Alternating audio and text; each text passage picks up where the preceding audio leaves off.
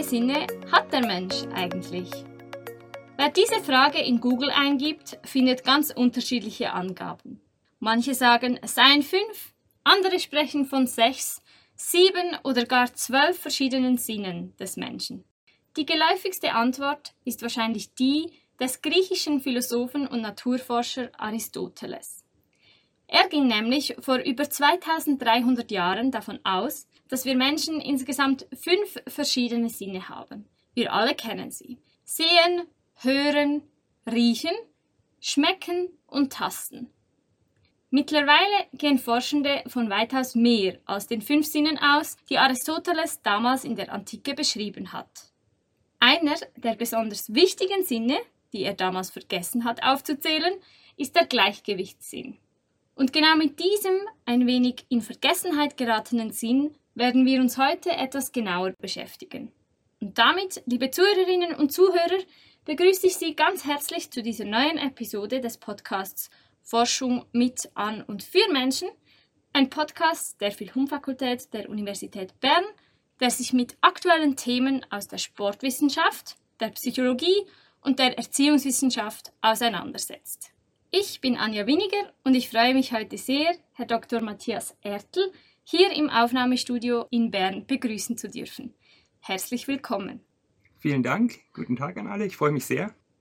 Herr Ertl, Sie arbeiten ja am Institut für Psychologie in der Abteilung für kognitive Psychologie, Wahrnehmung und Methodenlehre und forschen eben insbesondere zu unserem Gleichgewichtssinn. Und vielleicht gleich zu Beginn die sehr zentrale Frage, damit wir auch alle wissen, wovon wir heute sprechen. Was wird denn eigentlich unter unserem Gleichgewichtssinn bzw. dem vestibulären System genau verstanden? Ja, also das äh, vestibuläre System ist im Wesentlichen dafür zuständig, dass wir eben unseren Körper im Gleichgewicht halten, dass wir aufrecht gehen können, stehen auf zwei Beinen, Fahrrad fahren und so weiter. Im Wesentlichen gehören zum Gleichgewichtssystem oder zum vestibulären System drei Komponenten. Das eine ist das Organ, das im Innenohr sitzt, dann der Nerv, also sozusagen das Kabel, das vom Organ zum Gehirn führt und dann verschiedene Gehirnareale. Dazu gehören bestimmte Regionen im Hirnstamm, im Kleinhirn und im Großhirn. Mhm. Das heißt, unser Gleichgewichtssinn oder das vestibuläre System besteht aus verschiedenen Komponenten, darunter das Organ selbst, das sich im Innenohr befindet, und dann der Nerv, der das Organ quasi mit dem Hirn verbindet. Und im Gehirn gibt es verschiedene Areale, die dann die Daten quasi aus dem Organ verarbeiten. Und Sie haben es schon angetönt, es ist vor allem für unser Gleichgewicht zuständig. Wie funktioniert denn unser Gleichgewichtssinn bzw. das vestibuläre System?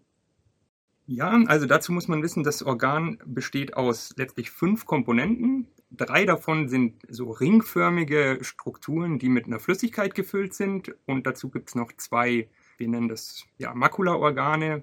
Das sind so sackartige Strukturen, die auch mit einer Flüssigkeit gefüllt sind. Im Prinzip kann man die sich so ein bisschen vorstellen wie eine Wasserwaage. Und in diesen Strukturen sind Haarzellen. Das sind die gleichen Haarzellen, die man zum Beispiel auch in der Hörschnecke hat, also die uns das Hören ermöglichen. Und ähm, diese Haarzellen, die feuern jetzt einfach in absoluter Ruhe mit einer gewissen Grundrate.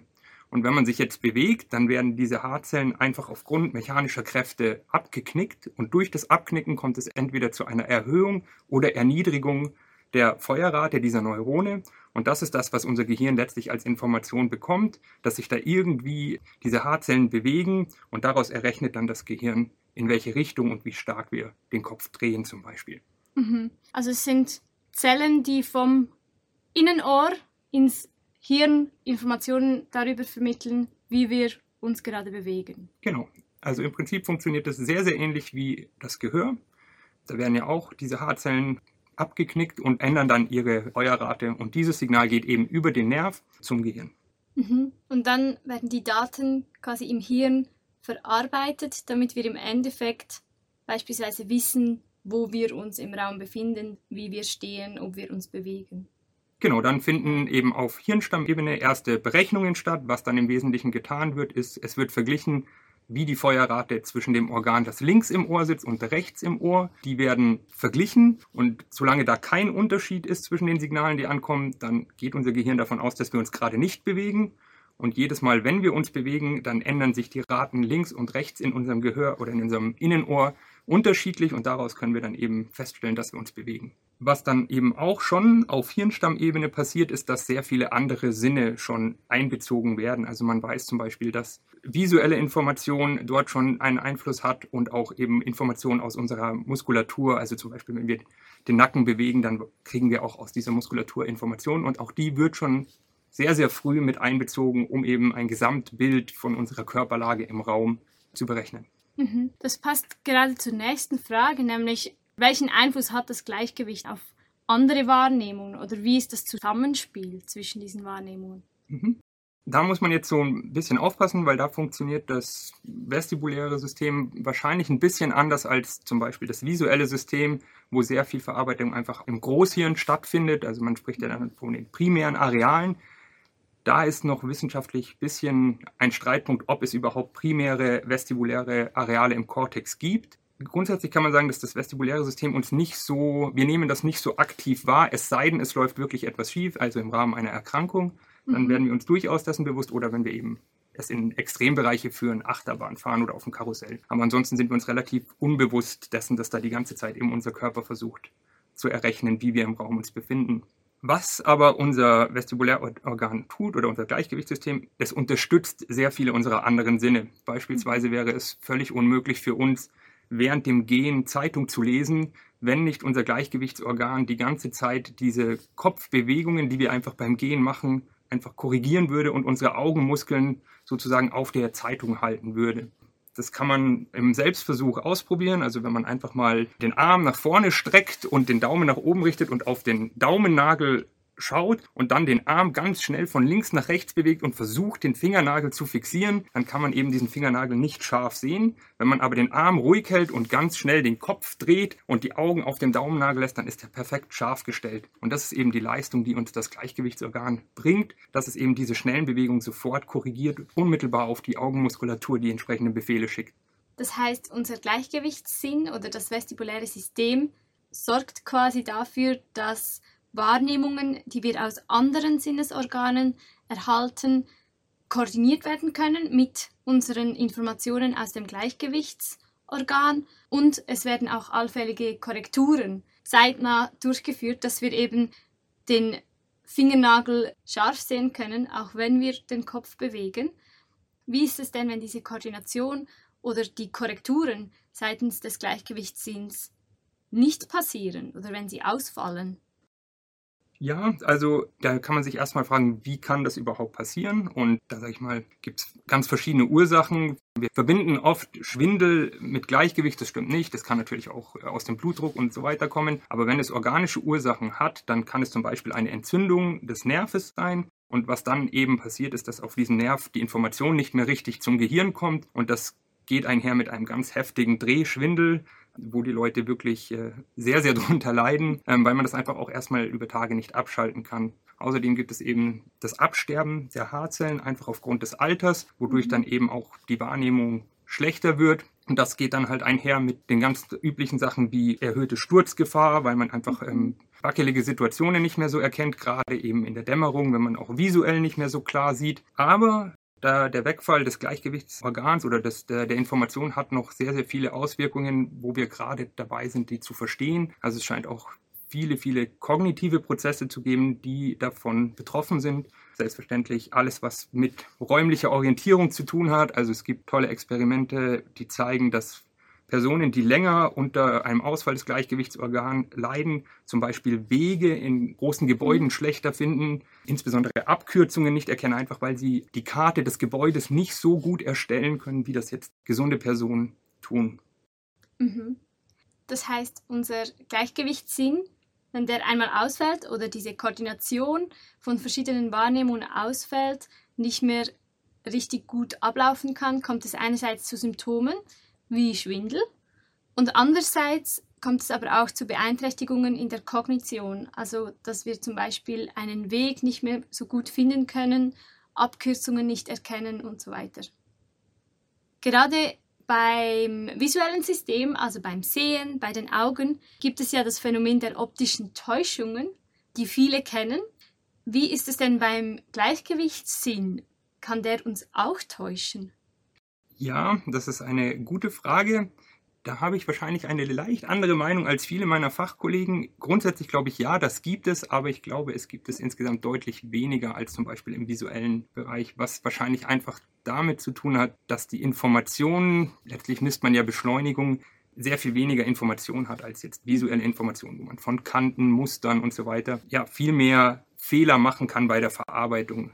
Trotzdem gibt es im Gleichgewichtsbereich auch Fehlwahrnehmungen, Viele davon sind eher multisensorisch, also man kennt das, man sitzt im Zug und der Zug auf dem Nachbargleis fährt los und man hat das Gefühl, man selber fährt. Da ist es jetzt einfach so, dass letztlich unser Gleichgewichtssystem ja trotzdem sagt, wir bewegen uns nicht, aber unser visuelles System eben den Eindruck hat, ich bewege mich ja. Und da sieht man eben, dass das Gleichgewichtssystem in der Biologie oder Menschen weniger wichtig ist, weil da wird einfach dem Visuellen erstmal der Vorrang gegeben, bis man dann irgendwann merkt, hoppla, jetzt passt das nicht mehr. Und dann merkt man, ah nee, es bin doch nicht ich. Und dann gibt es noch eine ganze Reihe von Fehlleistungen des Gleichgewichtsorgans, was einfach damit zu tun hat, dass es eben diese fünf Komponenten hat und diese fünf Komponenten teilweise Informationen integrieren müssen, was sie unter bestimmten Umständen einfach nicht können, weil die Lösung nicht eindeutig ist. Man spricht dann zum Beispiel von der ähm, Tilt Translation Illusion, wo man nicht weiß, ob man eben nach hinten gekippt wird oder einfach nur gerade nach vorne fährt. Das spielt zum Beispiel bei Piloten in Kampfjets eine Rolle, die sehr stark beschleunigt werden und dann eben den Eindruck haben, dass ihre Nase vom Flugzeug schon nach oben geht, obwohl sie das noch gar nicht tut. Mhm. Das heißt, im Alltag, wenn wir nicht gerade im Flugzeug sitzen, kommt es eigentlich vor allem dann vor, wenn Informationen aus anderen Sinnesorganen nicht übereinstimmen mit dem, was unser Gleichgewichtsorgan gerade wahrnimmt. Das würde ich jetzt erstmal so sagen, wobei es durchaus Phänomene geben kann, die auch im Alltag relevant sind, die nicht eine so große Rolle spielen. Mhm. Wir haben jetzt auch von Fehlleistungen gesprochen und dass eben das Gleichgewichtsorgan wichtige Korrekturen vornimmt und ja unter anderem auch dafür sorgt, dass wir nicht stürzen zum Beispiel wie ist es denn, wenn der eigene Gleichgewichtssinn vielleicht nicht so gut ist oder schlechter wird im Alter, weil die Zellen abbrechen? Kann man den Gleichgewichtssinn oder das vestibuläre Organ auch trainieren? Ja, mit Sicherheit. Die Frage ist jetzt, was man unter Gleichgewicht dann wieder mhm. versteht. Ähm, wenn es darum geht, eben kann man besseres Stand erreichen, einen sichereren Stand, einen sicheren Gang, dann ist es ja nicht nur eine Leistung jetzt vom vestibulären System, sondern da gehört auch die Motorik dazu. Da kann man sicher schon ganz viel machen, wird auch schon gemacht. Mhm. Ob jetzt die Leistung wirklich im Vestibularorgan trainiert werden kann, ist noch so ein bisschen eine offene Frage. Mhm. Es gibt da sehr, sehr wenig Arbeiten dazu. Eine aus unserer Arbeitsgruppe ist vor zwei Jahren, glaube ich, erschienen, wo ein leichter Effekt gezeigt werden konnte in gesunden Versuchspersonen, die sehr jung waren. Und wir werden jetzt eben das Experiment wiederholen, gerade mit Älteren, wo es dann ja auch viel interessanter wäre. Und wir versprechen uns schon einen gewissen Trainingseffekt durch eben ein gezieltes Gleichgewichtstraining. Aber abschließend kann man die Frage jetzt noch nicht beantworten. Mhm. Das heißt, dazu ist noch mehr Forschung notwendig in Zukunft, um abschließend beantworten zu können, ob man wirklich die Leistung des Vestibulärorgans durch Training verbessern kann vielleicht eine ganz allgemeine Frage im Anschluss. Kann man sagen, dass die Forschung allgemein zum vestibulären System noch sehr jung ist oder wie man sagt, in den Kinderschuhen steckt? Ja, also Kinderschuhen ist vielleicht ein bisschen stark ausgedrückt, aber sie hinkt gegenüber den anderen sensorischen Systemen mhm. hinterher. Das hat ganz unterschiedliche Gründe. Zum einen sind die eben methodischer Natur. Man kann das Gleichgewichtssystem viel schwieriger mit modernen Methoden untersuchen als zum Beispiel das visuelle, weil man ja zum Beispiel Leute nicht einfach in einen MR-Scanner legen kann und sage, beweg deinen Kopf, weil dann kann der Scanner eben kein Bild mehr machen. Deswegen ist man da, was Methoden angeht, viel limitierter und gerade viele Leute, die einfach versuchen zu verstehen, wie bestimmte Gehirnprozesse funktionieren, denen reicht es auch, sich das in einem System anzuschauen.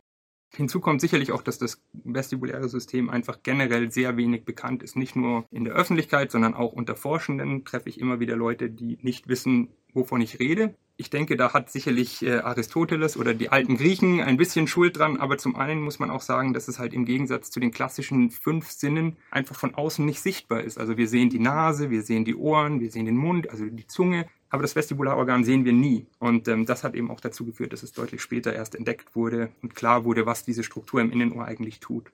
Mhm. Ich glaube, damit konnten wir über einige Punkte zum Gleichgewichtssinn bzw. unserem vestibulären System und Organ sprechen und einen Einblick erhalten in dieses spannende Forschungsthema. Ich bedanke mich ganz herzlich für dieses spannende Interview. Sehr gerne, vielen Dank. Und ich hoffe, liebe Zuhörerinnen und Zuhörer, die Folge hat auch Ihnen gefallen. Ich hoffe, Sie konnten etwas Neues lernen über diesen etwas in Vergessenheit geratenen Sinn, das vestibuläre System. Und ich freue mich, wenn Sie auch beim nächsten Mal wieder einschalten und zuhören. Und bis dahin wünsche ich Ihnen eine gute Zeit und bis bald.